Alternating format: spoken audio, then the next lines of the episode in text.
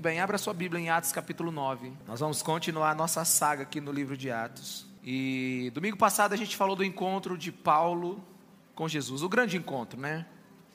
E ainda estamos agora na estrada de Damasco. Só que agora nós estamos na estrada de Damasco com desorientado Paulo. Ele caiu, ele ainda está tentando entender o que está acontecendo, né? E sobre os efeitos da colisão entre Paulo e Jesus, Jesus ainda está falando com ele.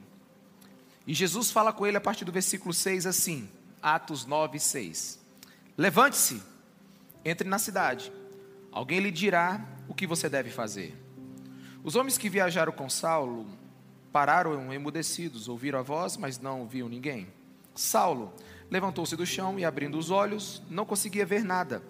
E os homens o levaram pela mão até Damasco. Por três dias ele esteve cego, não comeu nem bebeu. Em Damasco havia um discípulo chamado Ananias, o Senhor o chamou numa visão. Ananias, eis-me aqui, Senhor, respondeu ele. O Senhor lhe disse: Vá à casa de Judas, na rua chamada direita, e pergunte por um homem de Tarso chamado Saulo. Ele está orando. Numa visão viu um homem chamado Ananias chegar e impor-lhe as mãos para que pudesse ver. Respondeu Ananias: Senhor, tenho ouvido muita coisa a respeito desse homem e de todo o mal que ele tem feito aos teus santos em Jerusalém. Ele chegou aqui com autorização dos chefes dos sacerdotes para prender todos os que invocam teu nome. Mas o Senhor disse a Ananias: Vá. Este homem é meu instrumento escolhido para levar o meu nome perante os gentios e seus reis, e perante o povo de Israel. Mostrarei a ele o quanto deve sofrer pelo meu nome. Então Ananias foi, entrou na casa, pôs as mãos sobre, sobre Saulo e disse: Irmão Saulo, o Senhor Jesus, que lhe apareceu no caminho por onde você vinha, enviou-me para que você volte a ver e seja cheio do Espírito Santo. Imediatamente, algo como escamas caiu dos olhos de Saulo e ele passou a ver novamente. Levantando-se, foi batizado e depois de comer, recuperou as forças. Saulo passou vários dias com os discípulos em Damasco. Amém? Vamos orar? Mais uma vez eu te peço, Senhor, sabedoria do teu espírito aqui nesse lugar. Vem com o Senhor com o entendimento da tua palavra. Abre os selos dela. E que a gente experimente um tempo de conhecimento do Senhor através da tua palavra, para a glória de Jesus. Amém. Bem, é um texto longo, ele tem muitos detalhes, e quando a gente lê rapidamente, a gente não pega tudo. Então eu quero, nessa noite, ver os detalhes com você aqui nessa caminhada. Primeira coisa, você que estava conosco domingo passado ou que está pegando hoje, né, a caminhada do livro de Atos. Domingo passado, um colosso do cristianismo encontrou Jesus, que é Paulo. Ele foi para destruir toda a igreja de Jesus em Damasco. Ele era um, uma fera, porque achava que Jesus era um falso Deus e que o cristianismo era uma seita. O fato é que Paulo foi para destruir todos os cristãos. Então ele teve um encontro com Jesus, um encontro sobrenatural. Ele caiu e ele então ele teve uma revelação que aquele que ele perseguia era aquele a quem ele deveria adorar. É. E Paulo é o tipo de pessoa que não precisava de ninguém. Era um homem, talvez, o, o cérebro mais inteligente daquele tempo, o intelecto mais poderoso daquele tempo. Era um homem que ele simplesmente conseguiu tudo, né? O que tinha através de muito esforço, de muitos méritos. E como nós vamos ver lá na frente, é um, é um homem de credenciais imensas. Mas aqui a gente precisa entender que Paulo teve um encontro com Jesus. Mas agora ele está tendo um encontro com a igreja de Jesus. É, o enredo aqui é muito interessante. Paulo dá de cara com Jesus. E agora ele vai dar de cara com o corpo de Cristo, com a igreja de Jesus, com os cristãos que eles estavam perseguindo. Até aqui tudo bem? Amém? Então ele encontrou Jesus e agora ele vai encontrar a igreja. E no versículo 6 já começamos assim: Levante-se. Jesus dizendo para ele: Entre na cidade. Alguém lhe dirá o que você deve fazer. Isso é muito interessante. Porque aqui você começa a entender como Jesus está tratando Paulo. Na verdade, a gente começa a aprender o que é ser humano aqui. Né? Veja o touro selvagem chamado Paulo, né? eu quero chamar ele pelo nome judeu, Paulo. Saulo e Paulo são as mesmas pessoas, mas a gente vai chamar pelo nome judeu que é Paulo. Veja o touro selvagem aqui, Paulo, maior intelecto do seu tempo. Agora ele precisa ser guiado, né? Vá, alguém lhe dirá o que você deve fazer. Eu imagino que até nesse tempo ele estava me imaginando como é que ele ia chegar em Damasco. Ele ia chegar em Damasco com a tropa, ele ia chegar em Damasco com os soldados, ele ia tocar o terror, ele ia chegar como aquele general que está tomando tudo, arrebentando tudo. Mas agora como é que ele entra? Segurado pela mão. Ele é levado por alguém. Muito diferente do que ele pensava como ele chegaria em Damasco, né? E ele está agora onde? Na casa de Judas. Quem? Provavelmente alguém que ele iria perseguir. E um cara que ele não conhece, chamado Ananias, vai impor a mão sobre ele para que ele possa ver. Você vê um homem que é um general de guerra, um cara que tem as cartas para fazer o que ele quiser aonde ele for, mas agora ele está dependente. E Jesus está falando para ele que estranhos vão cuidar dele. Aqui eu posso aprender de imediato que o que Jesus está ensinando para Paulo é que para ele se tornar quem ele ainda não é, ele vai precisar de pessoas que ele ainda não conhece. Paulo estava aprendendo que precisava de outras pessoas para se tornar o que ele ainda não é. Paulo não foi informado do seu papel diretamente. Jesus falou com ele, Jesus se revelou a ele, mas Jesus mandou ele para um lugar para que ele possa receber o restante das instruções. Quantos estão me entendendo? Diga amém. Primeira coisa que você pode colocar na sua cabeça é que ninguém jamais fará a vontade de Deus sozinho. E eu amo o enredo bíblico, porque Deus falou com Paulo do céu, mas ele vai falar com Paulo agora da terra. Paulo ouviu de Deus diretamente algo, mas agora ele precisa ouvir diretamente da igreja. Jesus começou o processo, mas ele continua na comunidade, ele continua com gente falando com você. Alguém lhe dirá o que fazer. Não foi Jesus, vai ser alguém. E é muito interessante, porque Jesus está desmontando uma mentalidade. Ele está dizendo assim: você queria colocar as mãos sobre os cristãos, você queria colocar as mãos sobre eles, mas agora você só vai ser curado se alguém impor as mãos sobre você. Jesus começa a reeditar a vida de Paulo. Ele está dizendo assim: Ó, Paulo, não existe cavaleiro solitário na obra de Deus. E aqui a gente tem um princípio muito importante para a nossa vida como igreja, como cristão. Depois de você ter um encontro com Jesus, você precisa ter um encontro com a igreja. Não existe esse negócio de ser cristão sem estar numa comunidade, sem estar na igreja. Quantos precisam entender isso? E quantos estão atolados no tempo que conheceram Jesus e não cresceram porque entenderam que poderiam crescer sozinhos. O próprio Paulo entendeu isso e ele escreveu em Efésios 4:11. E ele designou alguns para apóstolos, outros para profetas, outros para evangelistas, outros para pastores e mestres. Com o fim, qual o fim? De preparar os santos, nós, a igreja, para a obra do ministério, para que o corpo de Cristo, que somos nós, seja edificado. Até que todos, todos nós, alcancemos a unidade da fé e conhecimento do Filho de Deus e cheguemos, quem? A igreja, a maturidade, atingindo a medida da plenitude de Cristo.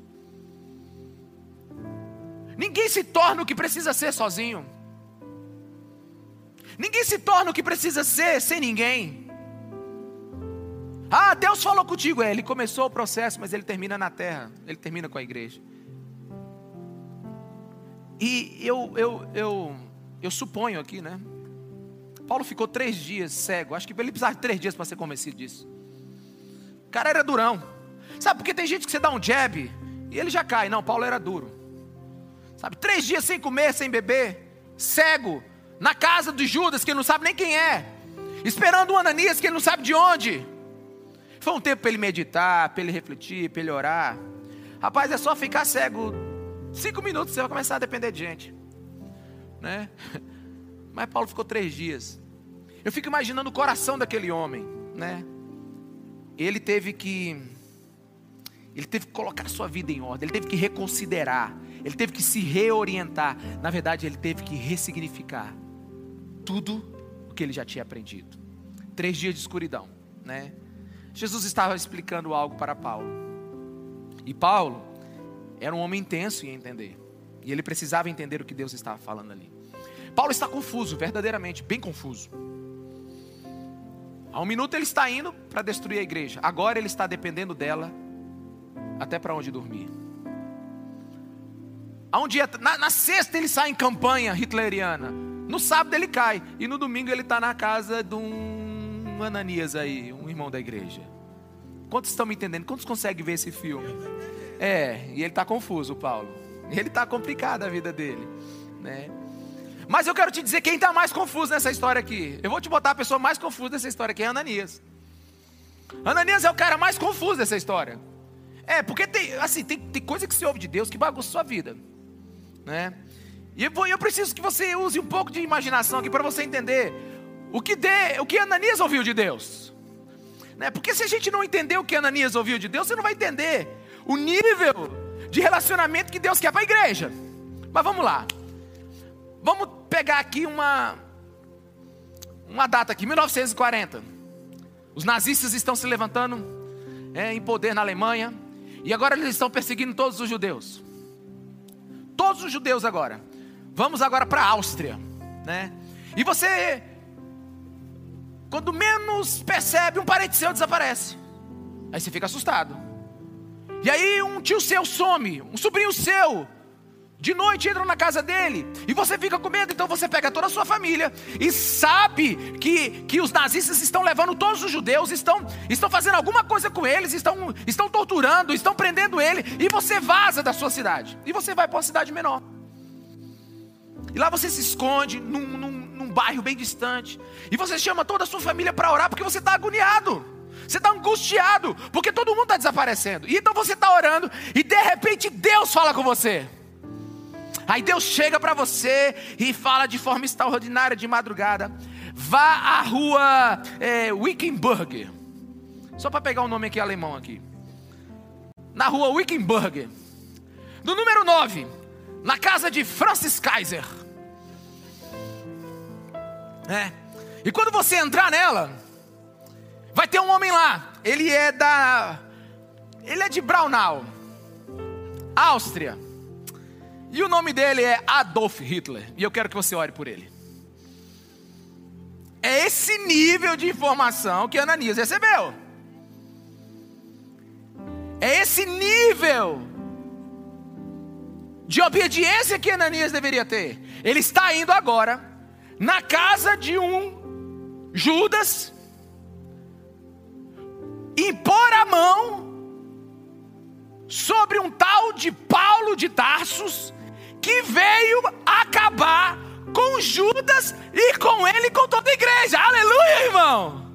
Se Paulo está confuso, confuso está o do, Ananias. Eu imagino assim, Deus falando com ele, Ananias, ele eis-me aqui, Senhor. Eu quero que você vá na rua direita. Ele diz, nossa, deve ser coisa muito importante, rua direita, esquerda tal. Deus falando todos os detalhes. Ele diz, eu quero que você fala com o Paulo de Tarso. Ah, freou. Aí travou. Ele diz, não, Deus, não entendi. O diabo entrou bem na hora da transmissão. Né? né? E a gente pensa exatamente isso, porque Deus deu uma missão para Ananias. É perigosíssima, né? E chega a ser cômico a forma tranquila que Deus fala para ele, gente. Né? Chega a ser cômico. Eu, eu, eu, eu, eu, eu, eu percebo que, que Ananias não está nem um pouco ansioso para obedecer. Ó, oh, no versículo 13 ele diz assim: Respondeu Ananias: Senhor, tenho ouvido muita coisa a respeito desse homem, como se Deus não soubesse. Tipo assim, Deus, eu vou te dizer, porque acho que o Senhor me deu a informação, o Senhor não sabe para quem eu estou indo. Ó, o cara, ele está matando todo mundo, ele está sequestrando todo mundo, ele está prendendo todo mundo, ele está torturando todo mundo. E tem mais, Deus, ele tem documento para isso. É, é juridicamente perfeito o que ele está fazendo. É como se Deus não soubesse, né? Então você percebe o dilema aqui? Para Ananias o plano era bem complicado. Assim, se Deus falasse isso comigo, Ricardo, vai lá, conversa com, com Paulo. Eu digo, Senhor, ele está cego, você vai pôr a mão para ele, ele, ele ver. Eu digo, Senhor, não é melhor ele cego?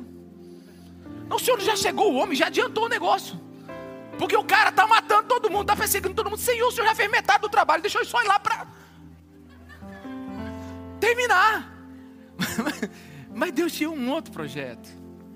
Sabe por quê? Porque se Deus quer fazer um homem e uma mulher relevante no reino de Deus, primeiro ele encontra Deus. E depois ele precisa encontrar a igreja.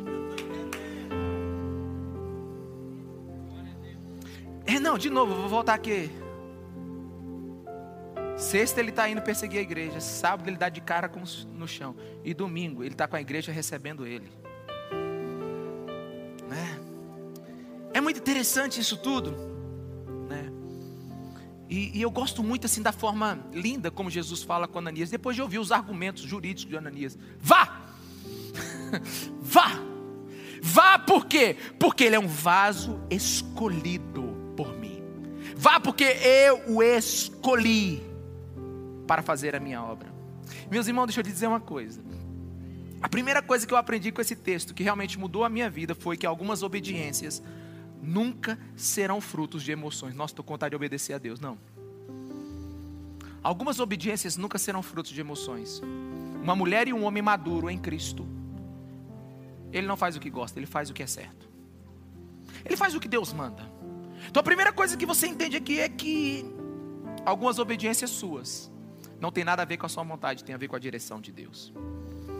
A outra coisa que eu aprendi, que ela é muito forte para mim, é que era para ter Paulo no plano de Jesus, Jesus precisou de Ananias. Para ter Paulo em seu plano, Jesus precisou de Ananias. Jesus começou a obra, se revelou a ele, mas é a igreja que vai continuar, né? E, e como eu te falo, é, são detalhes que, na medida que você vai meditando e vai observando, são muito engraçados às vezes. Para acalmar o nervoso Ananias, Jesus disse assim para ele assim: Rapaz, fica tranquilo que ele vai estar tá orando. Não vai estar tá caçando, vai estar tá orando. Né? É, é como se Jesus tivesse falando assim: Ananias, eu sei. Porque eu não acho que Ananias chegou assim, vamos lá, irmão Paulo, quero orar por você, para você ficar cheio do Espírito. Não, ele chegou assim, na casa de Judas, ele não sabia. Sabe, tá aquelas velas ligadas. Não tem energia, só tem vela acesa, aquela escuridão. Ele disse: Meu Deus, deve ser uma armadilha. Não, mas Jesus falou assim: Ele vai estar orando. É um bom sinal de alguém que está se convertendo. É um bom sinal de alguém que está virando, né? Da família de Deus. Mas aí tem o fator mais decisivo: Ele vai ser um instrumento escolhido para levar o meu nome aos gentios e aos reis, e até ao seu próprio povo. E eu gosto muito da palavra no latim que é verdadeiramente uma palavra que significa um vaso escolhido. É. No grego é eu escolhi aquela pessoa, aquele, aquele, aquela forma, né? E, e, e, e é, de verdade, aqui eu vou dizer uma coisa para vocês. Eu não sei qual é o critério de Deus escolher uma pessoa. É porque assim, Ananias já ouviu. Ah, deixa eu te falar uma coisa aqui. Você lembra quando Paulo ouviu Jesus? Ele disse assim: Quem és tu, Senhor? Amém? Quando Ananias ouviu, ele falou o quê? Eis-me aqui. Um nem sabia quem era e o outro já sabia quem era. A diferença era muito grande. Ananias era que era para ser escolhido para alguma coisa. Quem concorda comigo aqui, amém? Mas Jesus não concordou. Quem era que estava à frente na, na, na, espiritualidade? Era Ananias, ele já ouvia a voz de Deus, ele já sabia. Né? Só que os melhores ainda não chegaram.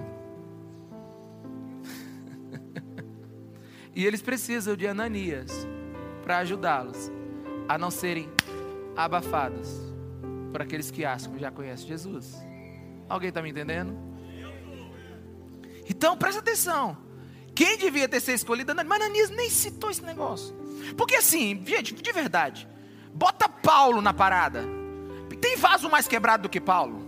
Ele está perseguindo a igreja, meu irmão. Ele não está perseguindo é, é, nazista, ele não está perseguindo bandido. Ele está perseguindo quem? Crianças, ele está perseguindo mulheres, ele está perseguindo o povo de Deus, a igreja que está orando. Tem hora assim, quando eu, eu vejo assim, a Bíblia num contexto geral, parece que Jesus pega os mais quebrados para mostrar que ele sabe consertar muito bem os que não prestam. É, tem hora que eu vejo isso, não é não, Cálico? Né? É, é, e tem outra coisa que eu gosto. O que eu gosto demais é porque é, quem somos nós para não aceitar aquilo que Deus escolheu? Amém? Né? Jesus aceita. Ananias não pode rejeitar. Jesus aceita, a igreja não pode rejeitar. Ele é um instrumento escolhido por mim, né? E é interessante que Ananias não sabia nada disso. Aliás, Ananias só sabia as péssimas credenciais de Paulo. Não, não tinha jeito de, de Ananias ir assim muito seguro, né? Mas Jesus sabia. Você sabe o que Jesus sabia de Paulo? O que Ananias nunca saberia se não fosse a história que Paulo construiu. Ele era um judeu instruído profundamente no Velho Testamento. Paulo sabia falar grego, hebraico e aramaico. Paulo, ele foi familiarizado com a cultura helenista, ou seja, com a filosofia daquele tempo. Paulo era cidadão romano, e só para você ter uma ideia da importância disso, Roma tinha conquistado o mundo. Então todas as fronteiras eram romanas. Então o cidadão romano ele passava facilmente para qualquer lugar. Jesus sabia o que estava fazendo. Ananias não. Nenhum outro nome, nenhum outro homem combinava todas as credenciais nesse tempo, mas Ananias não sabia. Você sabe quem Ananias abraçou? Abraçou o perseguidor da igreja. Você sabe quem a igreja abraçou? Aquele que estava perseguindo ela. Na sexta ele persegue, no sábado ele dá de cara com o chão, no domingo ele está na casa da igreja. O que você precisa entender é que nós, o projeto de Deus envolve Ele falando conosco e a igreja falando conosco. O projeto de Deus, ele é do céu para a terra. O projeto de Deus, ele fala diretamente com a gente, mas ele vai usar pessoas para nos instruir. Mas a gente vai chegar lá na frente. Tem uma igreja em Roma, que ela foi construída, né, pelo menos, não está tão comprovado isso. Dizem que foi construída sobre o túmulo de Paulo, né? E no suposto túmulo de Paulo está escrito lá, Vale Electionos, que é esse vaso escolhido, vaso eleito, sabe? Esse cara é meu. Dá para entender, meus irmãos? É isso que Deus está dizendo. Não importa o que ele fez antes, não importa o que ele fez antes, não importa como ele viveu antes, esse é meu. E cabe à igreja entender isso.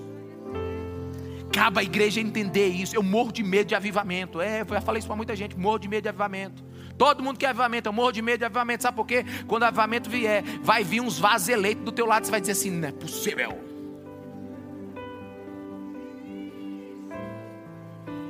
Mas esse aqui não era o que estava lá, era aquele que estava lá em Pedrinhas. Está aqui do seu lado agora. Meu Deus. Sabe aquele político que falava mal, você falava mal dele, aquele advogado que não valia nada, virou pastor. Ai, você não entendeu.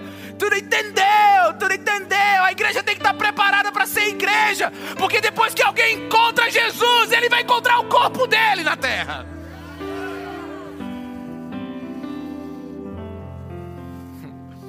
Aí o versículo 17 diz assim: Então Ananias foi, entrou na casa, pôs as mãos sobre Saulo e disse: Irmão Saulo, irmão, não foi assim. Eu tenho certeza que não foi assim. Não é nessa calma toda que está na Bíblia, não. É porque a Bíblia é igual WhatsApp, não dá um momento. Né? Quando você escreve no WhatsApp, estou com muita raiva de você. Você vai, estou com muita raiva de você. Não, ou, vou te matar. Ou eu digo, vou te matar. Depende. De vez em quando eu mando para minha esposa assim: ó, quando chegar aí, você vai se ver comigo. Ela tá. Não é, é, depende, não tem frase, não tem tom, não tem nada. Eu acho que foi mais ou menos assim, assim, na minha cabeça, na minha versão, Ricardo Massai. Ele chegou assim. É ele, Judas. É ele. Vão lá comigo, ele disse, vai tu sozinho. o cara tá com a boca no chão tem três dias. Eu acho que na hora que ele levantar, ele pega o primeiro. Aí ele, eu imagino a Anania chegando lá. Versão Ricardo Damasceno. Saulo, é tu, irmão. É espantoso, irmão Saulo. É espantoso alguém receber aquele que iria devorá-lo vivo com essa expressão. É espantoso quando a igreja é a igreja de verdade. É espantoso quando um cristão recebe a graça e o amor de Jesus Cristo em sua vida.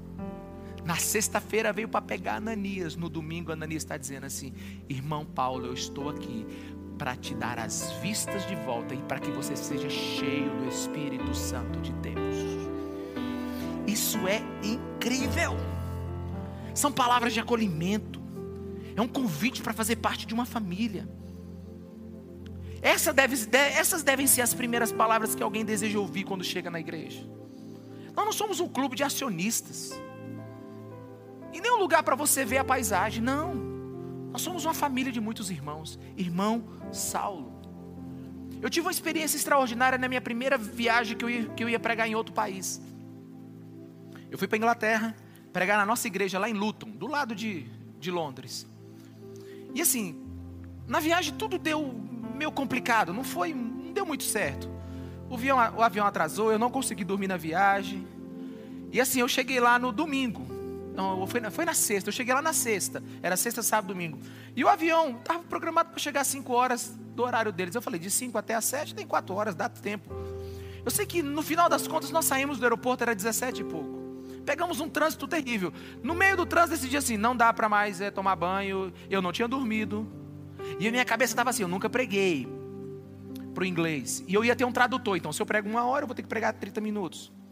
O tradutor, tradutor. Eu estava na cabeça um apilhado. Eu falei, como é que é esse povo? Como é que é essa igreja? É na Inglaterra, como é que é? Senhor, me ajuda. Eu estava assim com a cabeça pilhada nessa hora. E eu lembro que eu cheguei, o louvor já estava na metade do culto. Você sabe quando você chega assim, tipo assim, não sabe nada, nada, né? Você entra no lugar e diz, não sabe. Mas tinha um inglês, irmão, dessa altura, dois metros. Ele tinha dois metros de altura um metro e meio de largura. Ele era gigante. Eu lembro da camisa dele. Era uma camisa é, é, é, é azul clara, mas era assim, se cabia uns quatro dentro. Ele era imenso né? E eu me lembro, o inglês não é assim, mas Deus colocou o único inglês da Inglaterra amoroso naquela porta. Que quando eu cheguei lá, ele me deu um abraço e diz: Hi, brother, brother. E eu digo: Oh, brother. E aí a gente conversou pra caramba, né? Bra, bra, bra, bra, bra lá sabe? E meu tradutor do lado aqui, ele tava feliz demais e ele queria conversar. Meu irmão, pensa num negócio, o cara nunca me viu. Ele tem dois metros de altura, ele é pai de alguém, ele tem filho, ele tem família. Eu estou chegando numa terra que eu nunca vi. O cara me diz, hi brother, oi meu irmão. Meu irmão, só na igreja acontece essas coisas. E aí, vamos lá. Sabe aquela coisa assim, você estou em casa, eu já cheguei dando voadeira na igreja, por causa do irmão. Sabe por quê? Porque são palavras que te traz para perto, são palavras que quebram barreira, são palavras que retiram do ambiente, a, a, a, sabe, o silêncio acústico do lugar e te coloca dentro da família. Quantos estão me entendendo? Diga amém. O próprio Paulo disse isso. O próprio Paulo disse assim, ó. Né? Ele diz assim, ó, não há judeu nem grego, escravo nem livre. Gálatas 3:28. Homem nem mulher, pois todos são um em Cristo Jesus. Ele mesmo entendeu isso. Por mais forte que seja um homem, uma mulher, ele ainda precisa de uma família para pertencer. Ele precisa de um lugar para ser chamado seu. Ele precisa participar de algo maior. A Bíblia diz, imediatamente, algo como escamas caiu dos olhos de Paulo. E ele passou a ver novamente. Levantou-se e foi batizado. Há tanto para dizer aqui, mas eu quero dar uma, uma ênfase em outra coisa hoje. Ananias orou Paulo viu, foi cheio do Espírito Santo. E ele foi batizado. Você consegue ver agora? Preste atenção. Você precisa ver o que aconteceu aqui agora. Terrorista, sexta-feira. Convertido no sábado. No domingo é batizado. Você consegue ver Ananias? Irmão Saulo, você crê no Senhor Jesus Cristo como seu único e suficiente Salvador? E ele, ok. Então eu te batizo em nome do Pai, do Filho e do Espírito Santo. Seja bem-vindo à família de Deus. Gente, esse negócio é extraordinário. Isso é incrível. Não, porque o Paulo não fez nada ainda para provar que mudou. Ele podia estar muito bem como está no 007 ali e depois pegar todo mundo. Mas não. Ananias se entregou. Aí no versículo 19 diz depois que eles foram comer. Tem como maravilhoso, irmão. O cara está comendo depois do batismo. É uma ideia excelente. Tem que botar no batismo aqui da igreja. Depois do batismo, banquete. Batismo, banquete. Aí, ó. Sabe? Eu imagino aquela picanha na chapa, com dois centímetros de gordura. Aleluia, né? Aquela Coca-Cola com gelo limão, tinindo. Aleluia, né? Alguém tá, agora que a igreja está se animando, é um negócio muito carnal essa igreja. É. Então o que, que eu vejo? Eu vejo, um, eu vejo uma coisa extraordinária acontecendo aqui que não aconteceria num culto. Alguém está aqui? Alguém está aqui? Gente, aqui nós temos o exemplo de como a vida cristã deve ser vivida. Aqui a gente tem um exemplo da narrativa bíblica saudável. Aqui está o exemplo de como Deus trabalha. Um cristão, ele nunca vai ser formado no deserto da solidão. Nunca, né? Mas é no calor dos relacionamentos. Paulo teve uma experiência com Jesus no deserto, mas ele precisa da experiência do relacionamento na igreja. Nunca esquece esse princípio. Sabe, a, a, a, a, salvação, a conversão de uma alma é um milagre de um momento, mas a fabricação de um santo leva a vida inteira. Ninguém, por mais brilhante, entenda isso, e sincero, aproxima-se de Cristo e de uma hora para outra se torna maduro. Não. Ele precisa de um fator de mudança. Ele precisa de um ambiente de mudança. Santos podem nascer no deserto, mas são moldados na vida real, na vida com gente. E você sabe o que é a igreja? A igreja precisa ser redescoberta pelos cristãos.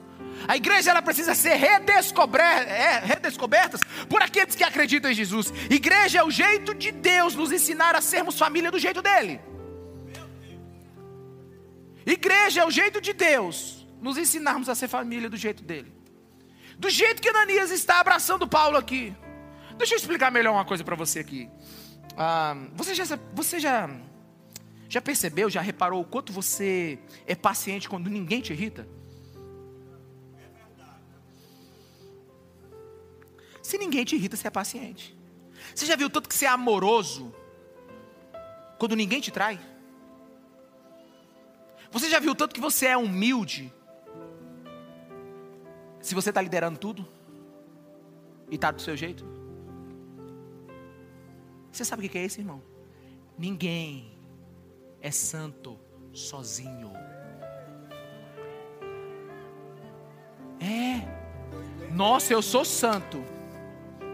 Eu sou santo. Eu vivo na minha caverna. Eu nunca saio de lá, eu sempre estou com Jesus. Aí deve ser santo mesmo. É, não, porque ninguém, não. Sabe? Você acha que é santo, né? Mas é só. Gente, deixa eu te falar uma coisa assim. Quem acha que é amado por Jesus aqui? Diga amém. Pois é. Vou dizer, você não é amado por Jesus se não tem uma pessoa difícil do seu lado.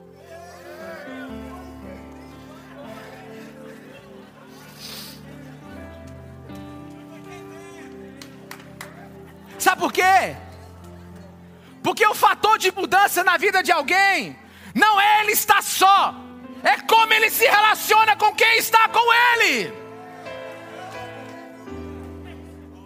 Paulo, ele encontrou Jesus no deserto, mas agora ele vai dar de cara com os caipiras lá em Damasco.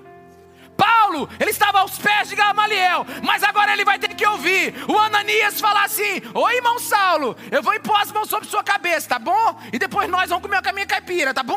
E aí Paulo diz assim: Não, eu não quero esse tipo de gente, chama Gamaliel e ia ficar cego. Chama os doutores da lei e ia ficar cego. Sabe por quê? Porque Deus usa gente para humilhar a gente e para formar a gente.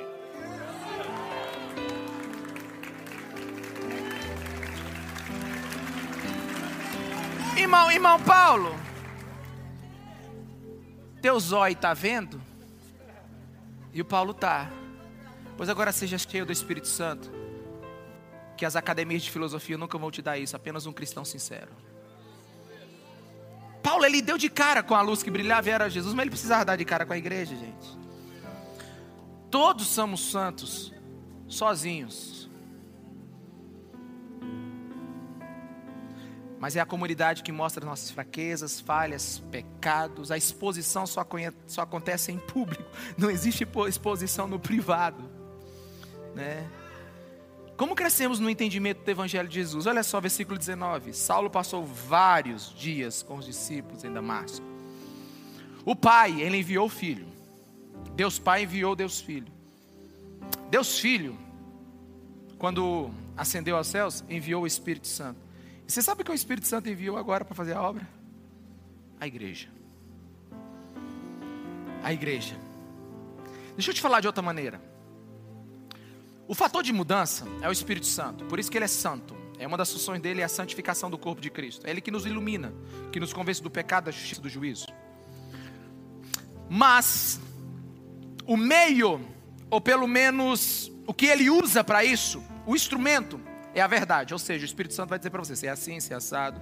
Você está fazendo isso, não está certo. Quantos estão me entendendo? Diga amém. Agora, onde é que acontece a narrativa disso tudo? É o Espírito Santo que é, que é o agente. O instrumento é a verdade que o Espírito Santo vai nos dizer. E qual é o contexto, a narrativa, o drama? Onde é que isso acontece? Na comunidade. É. Amigo meu falou assim: Pastor, você acha que eu devo ir num congresso de homens que vai acontecer lá em Goiânia? Eu falei: Você vai de quê? Ele disse: De carro. E nós vamos levar mais uns três homens dentro do carro. Eu digo, eu pensei assim: Olha, o congresso pode até não valer nada. Não sei como é que vai ser o congresso, mas o carro vai ser bom demais. Porque quatro homens sérios dentro de um carro, eles vão sair melhor de lá. Porque sabe o que, que precisa nessa vida? É que alguém diga que você não é tudo que você pensa. Ou que alguém diga que você é mais do que você pensa porque você tem baixa autoestima. Sabe, você precisa de gente para você ser gente. Você precisa de gente para te abaixar se você estiver alto demais e para te levantar se você estiver caído. É na comunidade que a gente se aperfeiçoa, porque foi sim que Deus quis. Sabe, se não, Deus pegaria Paulo, preste atenção, revelaria para ele e deixaria ele quieto, só ouvindo. Porque, porque a gente pensa que a nossa transformação é assim, ó. Hum, santo, santo, santo, santo.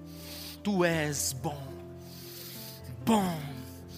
Aí você entra naquela paranoia, né? É eu e Deus, eu e Deus, eu e Deus, eu e Deus, eu e Deus. Aí na hora que te coloca em contato com gente, você vira um não entendi. É igual um adolescente. Vou contar, vou contar. Nós tivemos um caso. É, não sei. É tanto caso que eu não sei se é aqui ou de outra igreja. Mas eu acho que foi na nossa. Vamos botar aqui na nossa porque a gente fica com a culpa. Né? Aí tinha um caso. Uma, a menina foi. Tipo assim, Lucas, pro. Pro um, um, um, uma Jocum, uma coisa igual você foi. Ficou seis meses lá né? Era uma escola. Ela voltou, ela voltou muito louca. Ela voltou muito cheia do Espírito Santo. E ela decidiu que todos os dias, das sete, das seis da manhã até as oito, ela iria orar. E ela fez todos os dias.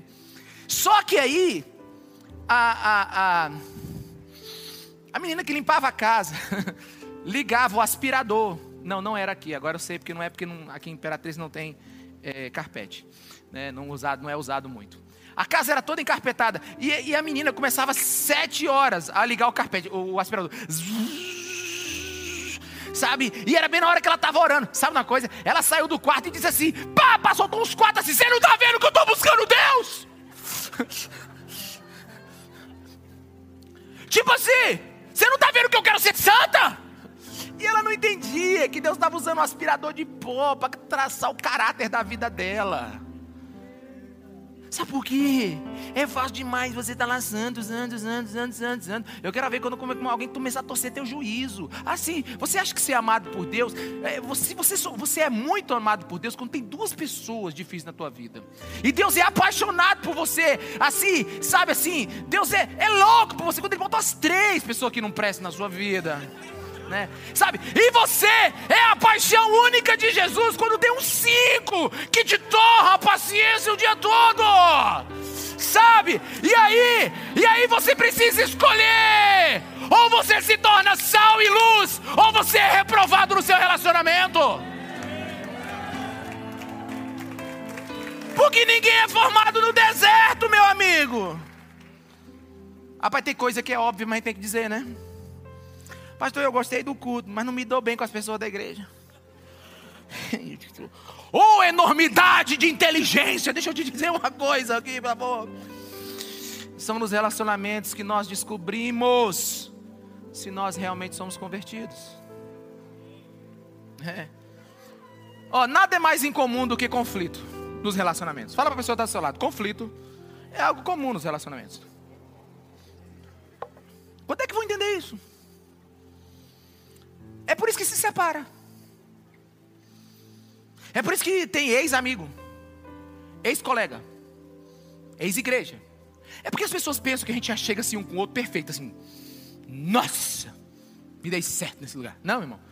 A gente chega assim, ó. dando choque. É por isso que tem 54% de divórcio. Deixa eu te falar uma coisa. Quanto menor o ambiente, maior é o conhecimento. É por isso que o casamento é um negócio maravilhoso. Quem está casado aí há mais de 10 anos? Você é bilionário, bicho.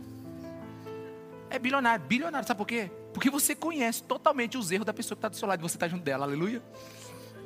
O nome disso se chama, sabe o quê? Família. O nome disso é família. Sabe, não dá para você ter comunhão com a multidão, você tem que ter comunhão com o grupo. Tem gente que está estacionado na vida cristã, porque é assim como Paulo, aceita o encontro com Jesus no deserto, tem uma iluminação, tem lá, sabe, a, a, sabe, a metafísica, a experiência sobrenatural, mas não quer viver com gente. Não empresta sua casa para uma mesa, não faz uma célula, não senta num lugar, não, sabe, não conversa. Não, eu sou santo. Anda assim. Zum. Não, eu quero saber se você é gente. Eu quero saber se é gente. Quando você começar a cuidar de gente. Aliás, tem muita gente que não conhece Deus porque não cuida de gente. Porque Deus não vai encher alguém que não vai se esvaziar, gente. É igual o cachorro que estão lá em casa. Não é tu que é igual cachorro, não. É só um exemplo. O Kobe. A, a, menina que trabalha lá em casa, é, ela já está há uns 13 anos lá em casa. E as pessoas, quando estão tá 13 anos na sua casa, ela já não é mais funcionária, ela é amiga, é patrimônio da família.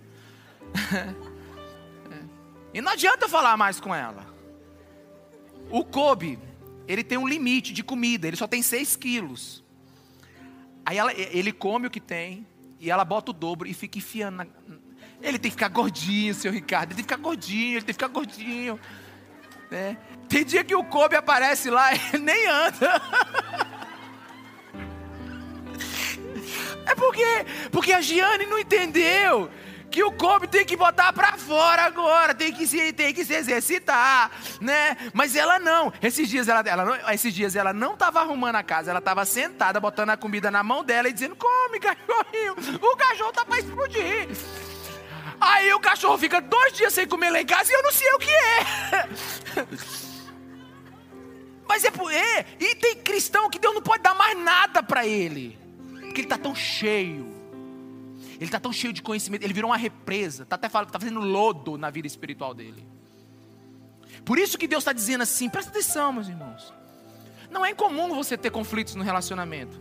Por quê? Porque é no relacionamento que o Evangelho vai ganhar sua densidade, sua, sabe, a sua profundidade. Quantos estão me entendendo? Diga amém. Deixa eu te falar uma coisa aqui. O grupo pequeno, a célula, e Deus sabe que eu não quero te convencer de nada, eu quero te apresentar a verdade. A célula, o grupo pequeno, a igreja na casa, é o lugar onde o invisível se torna real. Alguém só te conhece na hora que senta com você. Aqui a gente tem uma transferência de informação, de conhecimento, do púlpito para vocês. Vocês não me passam nada. Eu passo para vocês o tempo todo aqui. É um bom nível de conhecimento, é um bom nível de informação, ok. Mas está longe de ser o ideal. A gente precisa de uma transferência de vida na vida. É no grupo pequeno que você olha para a pessoa e você fala assim: Como é que você está? Aí ela olha três, quatro, cinco, dez pessoas no lugar e ela se sente confortável para dizer: Não está nada bom. É porque, olha, eu, assim, quando você chega com 44 anos, você já fica agoniado com um monte de coisa, sabe? Você quer coisa que funciona. Né? Eu tenho pouco tempo de vida, só tenho uns 40, 50 anos para me trabalhar. Eu tenho que trabalhar logo. Deixa eu te falar uma coisa aqui. A gente chega para alguém e diz assim: Como é que você está? A pessoa fala o quê? Tudo, tudo bem. Aí pronto, como é que você está? Tudo bem. Não pergunta mais, que não serve, gente. Todo mundo está bem. Agora você imagina, você chega um dia e fala assim, tudo bem, disse, não, minha vida está um inferno, minha casa está uma, tá uma desgraça, minha vida está uma péssima, eu estou pensando em me matar. Você vai fazer o quê? Ah não, eu te vejo, eu te vejo semana que vem, tá bom? a gente está com mania de perguntar o óbvio, e a gente sabe que ninguém está bem. Pastor, você está bem? Estou não, irmão, não estou bem não. Você não está vendo não? Estou bem não. Estamos na pandemia, tem dois anos, nós estamos saindo dela agora.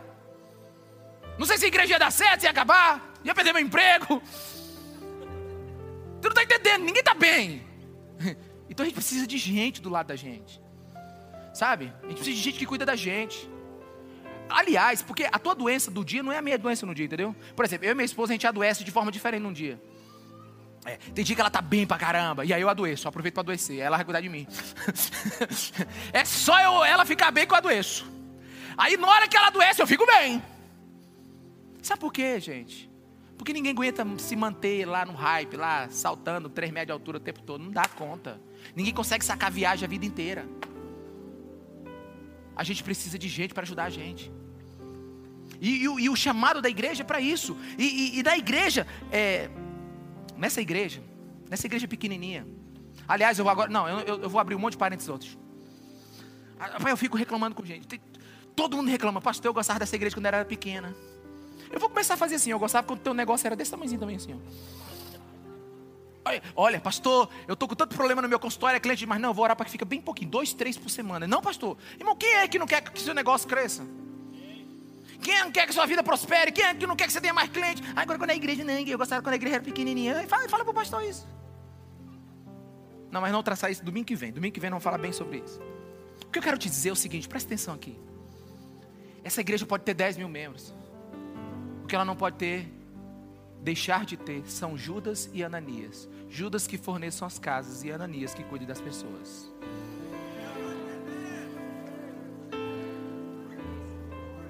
Essa igreja pequena, ela vai formar o invisível, ela vai mostrar o invisível visível. Ela vai te mostrar, ela vai te mostrar os erros que você tem e vai te mostrar a capacidade do corpo de Cristo de levantar você do lugar que você está. Ela vai mostrar as tuas esquisitices e vai te mostrar o poder do corpo de Cristo. Esqueça tudo que você já imaginou de crescimento sozinho. Tem gente hoje que quer, tem gente hoje que quer crescer vendo aqueles, aqueles vídeos, né? De, de como é que é o nome? Me dá o nome aí, aqueles mentorias, né? Agora é mentoria para lá, mentoria para cá. Eu vou começar a vender mentoria também agora. Tá todo mundo vendendo? Não funciona, amigo, porque você não se relaciona com uma tela. Você não se relaciona com um smartphone. Você precisa de olhar no olho da pessoa. Você precisa derramar a tua alma naquele lugar. Alguns aqui estão doentes há anos porque não encontrou lugar para derramar. No dia que você derramar, você, você já é curado. A Bíblia diz para você confessar os teus pecados a Deus que te perdoa. Mas o livro de Tiago, e Tiago era o pastor da igreja grande. A das cartas mais práticas da Bíblia é a carta de Tiago. Porque o Tiago estava cuidando, cuidando da igreja de Jerusalém de milhões. Estou brincando, umas 80 mil pessoas. Tá bom para ti? E ele fala assim: confessar os pecados uns aos outros para serem curados. O nome disso é terapia. É o que você está pagando um psicólogo para fazer. Não tirar, não vamos tirar os méritos do psicólogo. Minha esposa é uma. Mas é mais barato ir na célula.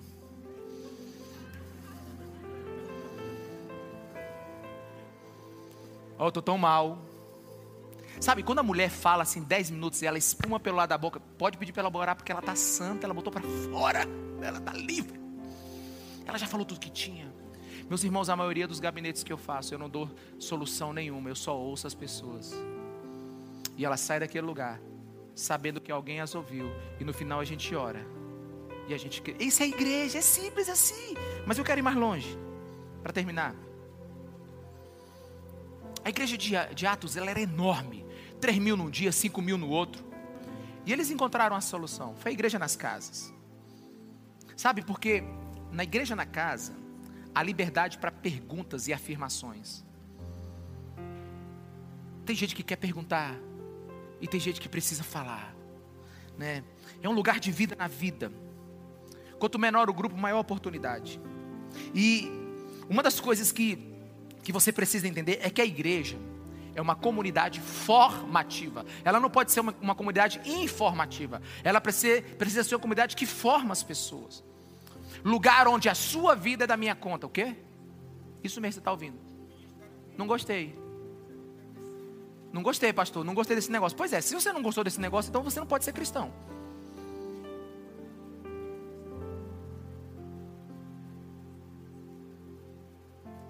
Não, eu não quero que ninguém se meta na minha vida. Ok. Não, eu não quero que, que, que, que ninguém fique me controlando. Não, não estamos falando disso. Eu estou muito bem sozinho. É por isso que você está sozinho, porque você nunca soube lidar com gente. Acho tão bom ficar assistindo Netflix. Pois fica até Jesus voltar. No meio do caminho você enlouquece. Entregador de pizza nem na tua casa vai. Porque na hora que você abrir, você não sabe conversar com Ele. Você não foi testado, você não foi provado, você não foi colocado no quente da vida, que é comunhão com gente. Por isso que muita gente não cresceu, porque optou pelo conforto de ser a mesma pessoa de 10 anos atrás. Oh, que coisa desgraçada é você falar assim: Nossa, pastor Ricardo, você não mudou nada. Não fala isso para mim em nome de Jesus que você me ofende. Uma pessoa, né, um, igual chegou uma pessoa aqui que, que tem quatro anos que não vem, ele vê, nossa, você não mudou nada, você fala do mesmo. Misericórdia. Agora, quem só ouve a si mesmo não muda. Quem só fala o tempo todo não escuta coisas novas. Quem não olha no, quem não olha no rosto de pessoas fica olhando para a sua face o tempo todo. Não muda. Porque Deus usou um negócio para mudar você, santificar você. E o nome disso é gente. Gente foi chamada para afiar o seu cristianismo, para você ser sal e luz, para você transformar, sabe? E, e, e, e eu não sei se você está entendendo, mas só aprende a viver com gente quem aceita a maior regra de convivência que existe: suportar uns aos outros em amor. O próprio Paulo disse isso em Romanos 12, 10. Dediquem-se uns aos outros com amor fraternal. Prefiram dar honra uns aos outros mais do que a si mesmos. Né? Gálatas 5,13. Irmãos, vocês foram chamados para a liberdade, mas não usem a liberdade para a ocasião né? de fazer a vontade da carne. Ao contrário, sirvam uns aos outros mediante amor. Efésios 4,32. Sejam bondosos e compassivos uns para com os outros, perdoando-se mutuamente, assim como Deus os perdoou em Cristo. Meu irmão, a igreja é laboratório para saber se você foi convertido ou não. A comunidade é laboratório para saber se você é gente ou não. Né? Os valores do Evangelho só são impregnados em vida na vida, em comunhão. Por isso, se você tem a oportunidade de sair desse seu isolamento, saia urgente, porque o seu crescimento espiritual não passa só por Jesus do céu, passa pela igreja na terra porque ele decidiu usar gente comum para fazer coisas extraordinárias. Pastor, não está tendo fácil. Quem disse que é fácil? Se fosse fácil, eu ficava pregando na televisão para você assistir em casa.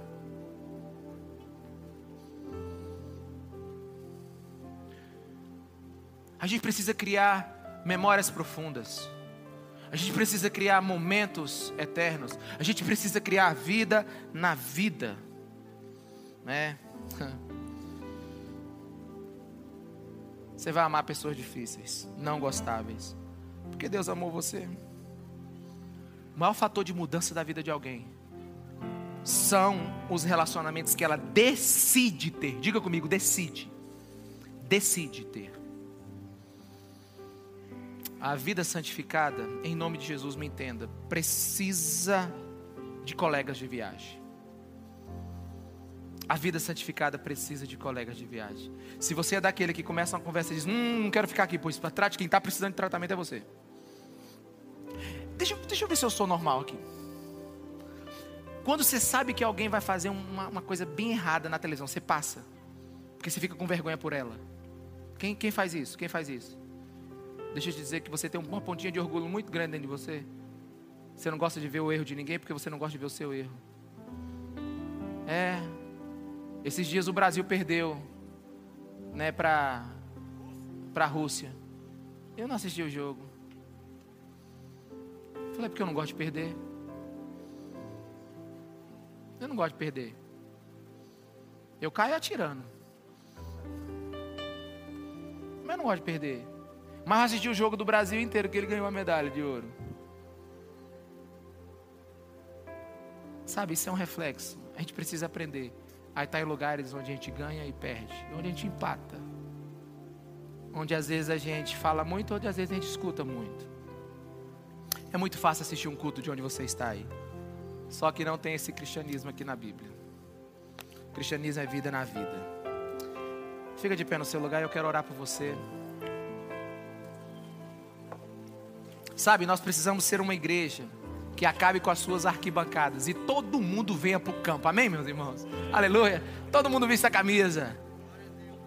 Parar de gente ficar assistindo, né? E eu quero, eu quero terminar fazendo aqui um resumo, né? A Bíblia diz que Judas, Ananias e Paulo estão nesse contexto que nós estamos conversando. Quem é Judas? É o anfitrião da casa. Quem é Paulo? É o líder da cela. E o resultado? Oh, e Ananias é o líder da célula. E o resultado foi o Paulão, meu amigo. Tu imaginou da tua cela sair um Paulão? É um negócio extraordinário, né? E nenhum dos dois, o dono da casa e o líder de célula, estão na galeria dos famosos. Nenhum dos dois. A gente precisa dilatar um pouquinho os nossos corações. Deixa eu te contar uma história que aconteceu na Europa muitos anos atrás.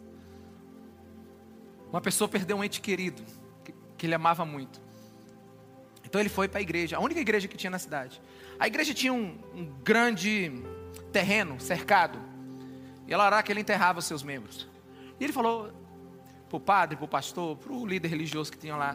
Falou assim: é, Eu queria enterrar aqui o meu compadre aqui, mas a gente não tem dinheiro para comprar um, um jazigo, um, uma sepultura para ele. Um jazigo, né? Aí o padre, o pastor ou o líder religioso disse assim: Olha, a gente não tem espaço na nossa cerca. É só, a gente só tem lugar para as covas dos, dos membros aqui da igreja. Aí ele ficou triste, foi para casa, foi dormir. Quando foi de manhãzinha, bateram na porta dele e disse assim: Ei, rapaz, bora pro enterro do, do nosso familiar. Ele disse: onde é que vai ser? Ele disse: Não, vai ser lá na igreja. Ele disse: Como? Não tinha espaço lá. Disseram lá que, só, que a cerca só cabia aquelas covas lá de quem já era da igreja. Ele disse: Não, vai para lá. Ele foi pro enterro tal. Fizeram tudo lá. Final, ele foi conversar com o líder religioso lá e disse assim: Mas o senhor me disse que não tinha espaço aqui para meu parente. Ele disse: Pois é, eu disse, né? Mas quando foi de noite eu não consegui dormir. E eu fiquei pensando o que você estava falando. Aí eu levantei. E de madrugada eu fui lá na igreja, peguei a cerca e aumentei a cerca. E aí coube. Eu falei, não é possível, porque eu leio essa história todinha. Eu economizei vocês aqui uns 15 minutos. Eu digo, eu leio essa história todinha só para o cara de madrugada pegar e aumentar a cerca. Quando ele aumentou a cerca, coube mais um. Fala para pessoa que está do seu lado, qual o tamanho da tua cerca? Meus irmãos, a gente precisa de Ananias para aumentar as cercas aqui da nossa igreja. A gente precisa de gente que cuida de gente, né? Onde é que estão os Judas, que são os donos da casa? Você não precisa, ó, oh, presta atenção, presta atenção. Judas não fez nada, nem falou. Ele só cedeu a casa. Tem umas casonas grandes aqui, bonita aqui. Tem uns terrenos, tem uns, sabe, uns, umas salas boas aqui. Está na hora de você começar a cuidar de gente. Está na hora de você se tornar gente. Aliás, eu estou estudando agora é, Darwin. É, Para que você está estudando Darwin? É porque a gente tem que saber porque que esse negócio é tão falado, né? Teoria da evolução. Você sabe o que eu descobri? No primeiro livro de Darwin que ele escreveu, ele citou duas vezes a palavra evolução e 293 a palavra cooperação. Você sabe por que, que a humanidade ficou no topo da cadeia alimentar? Não é porque ela evoluiu, não, gente. É porque ela é cooperativa. Nós não temos as presas maiores. Nós não temos as unhas maiores. Nós não temos a, a força maior. Nós temos a capacidade de cuidar do outro. Deixa eu te falar só uma coisa. Na hora que um leão quebra a pata, ele morre. Na hora que um ser humano quebra a perna, a gente conserta. A humanidade é a única que cuida dos que são abandonados. A humanidade é a única que tem hospital para os doentes. Você sabe por que a gente dominou o mundo? Não é porque a gente é mais forte, não. É porque se Se os touros, os bois, as vacas soubessem da força que tem, eles tinham acabado com nós. Porque é só uma cerquinha que segura. Aí você fala, ele volta. É besta demais, né? Sabe por quê? Porque nós nascemos para cooperação. Foi assim que Jesus nos criou. E eu quero convocar hoje os Ananias. E deixa eu te falar uma coisa aqui, presta atenção. Em vez de um like, meu irmão, convida para sair, pelo amor de Deus. Nossa, eu curti a sua foto como se isso fosse alguma coisa. Nossa, pastor, eu curti sua foto. Sei lá. Pastor, o senhor não me viu, não? Eu digo aonde? Não, eu curti. Eu digo... De 10 em 10 vai saindo. Pelo amor de Deus, gente. Pastor, o senhor está com raiva. Já de verdade. Pastor, o senhor está com raiva de mim. Por quê? Porque eu, eu tentei falar com o senhor no Instagram e, e não consegui. Eu digo, hum. Irmão, eu não sei, eu tô, tô atrasado, eu sei, eu tô atrasado, eu tô 10 anos atrás, tudo bem. Mas em vez de um like, uma saída, né? Em vez de um, quem sabe, não, mas chama para tomar o açaí. Aleluia. Leva. Chama para estar tá junto, né? E assim, deixa eu te falar uma coisa. Quem acha aqui que tem mais do que merece? Levanta a mão bem alto. Quem acha que tem mais? Pois começa a merecer o que você tem de mais, meu irmão, porque senão Deus tira. É, tá merecendo o que não tá usando. É sério. Ó, por exemplo, meu pai tem dois carros. Eu vendi o meu, estou usando do meu pai. Aleluia. Você, entendeu? Você entendeu? Quem está entendendo aí? Meu pai tinha mais do que merecia. Eu fui lá e peguei um. é, irmão. E ele tá achando bom demais. Ô oh, irmão, deixa eu te falar. Você só vai ser crente de verdade quando você começar a cuidar de gente. Você só vai experimentar o poder do Espírito Santo quando ele começar a te usar. Sabe, eu não sei como é que foi, mas eu imagino Ananias. Eu não sei quanto tempo ele viveu, mas ele. Eu imagino Ananias, depois de 30 anos, sentado numa cadeira dizendo assim: Tu conhece Paulo? Eu que pus a mão para ele ver. tu conhece Paulo, aquele que tocou o terror? É, o Paulo das cartas, pois é. Ele só viu porque eu orei. Ai, irmão, pelo amor de Deus. Você só vai ter memórias de Deus na sua vida se você estiver com pessoas para quem Deus vai te usar para elas. Tem muita gente querendo experiência com Deus, mas sem gente não tem experiência. Aleluia. Aumente a tua cerca. Coloque alguém nela.